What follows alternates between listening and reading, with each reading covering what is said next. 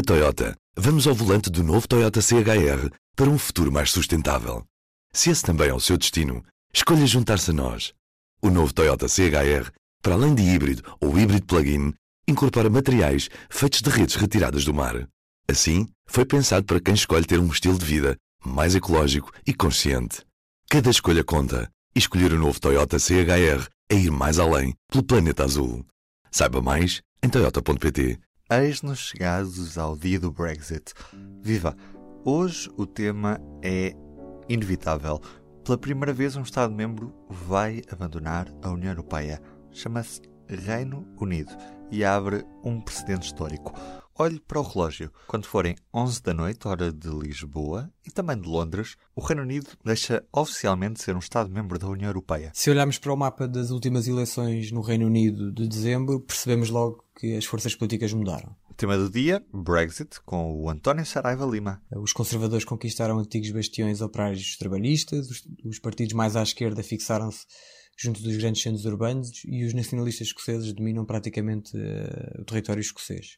Estamos a falar de um país que, num curto espaço de tempo, passou por um referendo que o colocou a discutir a sua própria identidade, a sua posição no mundo, um país que realizou duas das eleições mais divisivas da sua história, uh, um país que teve três primeiros-ministros, um país que pediu três adiamentos do Brexit e, acima de tudo, um país que durante três anos e meio só discutiu praticamente um tema. Uh, acho que qualquer democracia ou sistema político se ressentiria de uma etapa destas e o Reino Unido, não, obviamente, não foi exceção. A primeira grande mudança política está relacionada com o próprio referendo. Estamos a falar de uma questão complexa que foi colocada para receber um, um sim ou um não num país sem qualquer tradição de referendos ou, ou outros mecanismos de democracia direta. Um, para piorar, o resultado foi muito apertado, 52% eh, contra 48%, pelo que dificultou ainda mais a discussão sobre o que significava na verdade o Brexit. Nós já aqui falámos no P24 sobre isto e o mais provável é que continuemos a falar nos próximos meses ou nos próximos anos um, e que é para mim o ponto central uh, deste dia 31 de janeiro, como era uh, no referendo de 2016. Um, o Brexit tem significados muito diferentes para muitas pessoas diferentes. Para uns é o controle da imigração, para outros é a maior liberdade comercial, para outros é um destino histórico, para outros são saudades do Império, um, para outros é um voto de protesto contra as elites, contra o sistema político, pelo que transformar todos estes Brexits, toda esta gente, numa política única e concreta, acabou por revelar-se demasiado penoso, uh, demasiado disruptivo, tanto para os líderes políticos, que o tiveram de cumprir, como para a própria celebridade do, do debate público. A segunda grande mudança uh, foi na dinâmica parlamentar, a disciplina de voto passou a contar pouco e cada deputado ou cada grupo de deputados discutiu e votou de acordo com que a sua consciência ou a consciência dos seus eleitores ou o voto dos seus eleitores dizia sobre o que deveria ser o Brexit. Ou seja, durante vários meses, quem acabou por definir a agenda parlamentar foram os deputados, ao contrário do governo, e isso trouxe toda uma nova dinâmica à atividade política e à interpretação de uma Constituição não escrita como é a britânica. É óbvio que isto só foi possível porque não havia propriamente uma maioria parlamentar, fosse para a saída sem acordo, para a saída com acordo, para o segundo referendo ou para o, até para o cancelamento do Brexit. A terceira grande mudança uh, e, a, e, a, grande responsável pelo, pelo facto de estarmos hoje uh, a cumprir a saída do Reino Unido da União Europeia deu-se no Partido Conservador e principalmente uh, com Boris Johnson ao leme Uh, abandonou a tradição de partido pragmático, de partido gestor, de partido elitista, de partido adepto da racionalidade económica, para se tornar um partido eh, de tendência populista, orientado para um objetivo, cumprir o Brexit, independentemente das suas consequências, porque esta é a vontade popular uh, dos britânicos. Hoje em dia, olhando para o mapa do Reino Unido, uh, conseguimos perfeitamente perceber que o Partido Conservador é um partido de base popular e não tanto um partido elitista. E a sobrevivência política de Boris Johnson está dependente do sucesso do Reino Unido depois do Brexit? O Boris Johnson já conseguiu aquilo que queria. Eh, ser o primeiro-ministro responsável por cumprir o Brexit. E isso já ninguém lhe tira, independentemente do que possa vir a acontecer.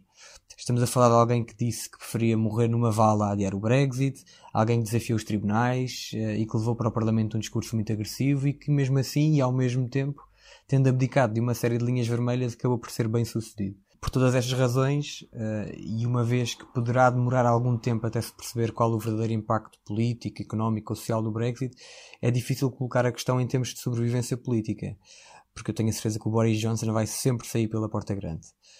Agora, obviamente há desafios gigantescos pela frente que o Partido Conservador, talvez mais do que o próprio Johnson, terão de resolver.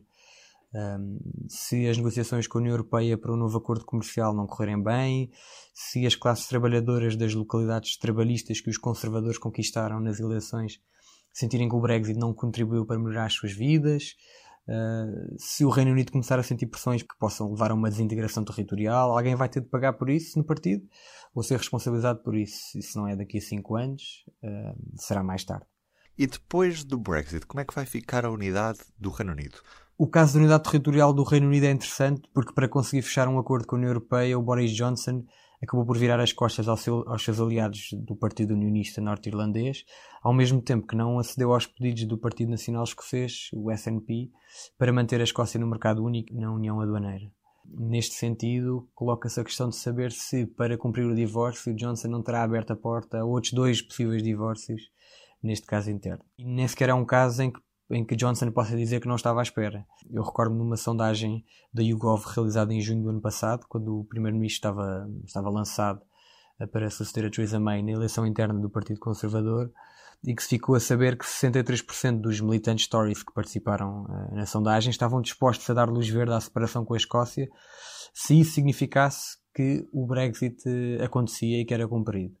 Por outro lado, outros 59% defenderam o mesmo, mas neste caso aplicado à Irlanda do Norte. Ainda assim, convém dizer que o caso escocês e o irlandês são de natureza política, uh, económica, constitucional totalmente distintas, sendo que aquilo que os une uh, é apenas ambos partilham o Brexit ou este tipo específico de Brexit como um possível catalisador de uma mudança.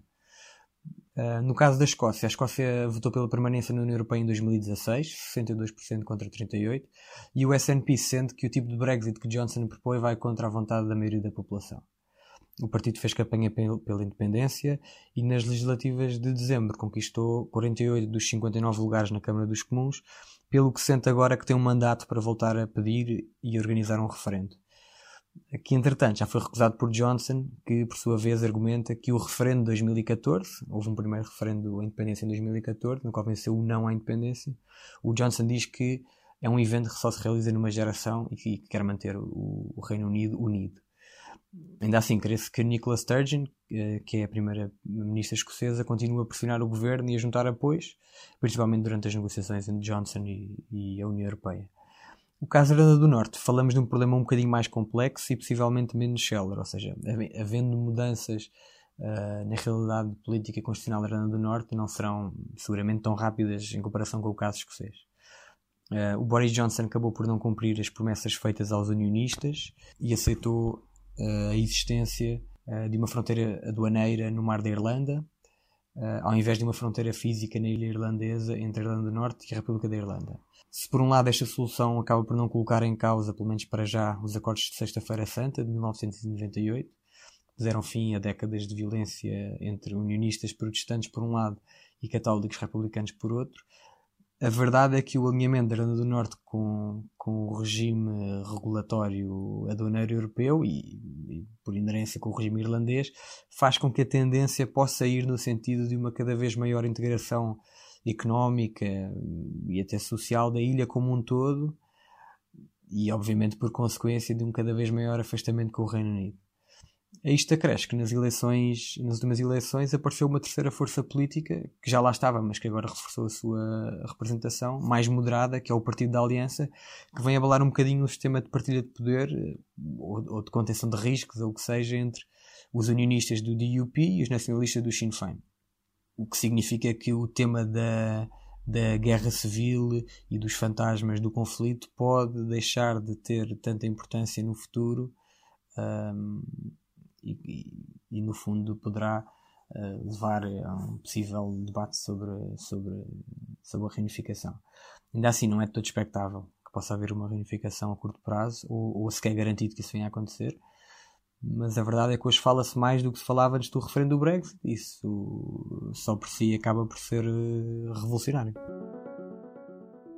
E do P24 é tudo, fica a faltar apenas o meu desejo de bom fim de semana para si. Até segunda. Público fica no ouvido.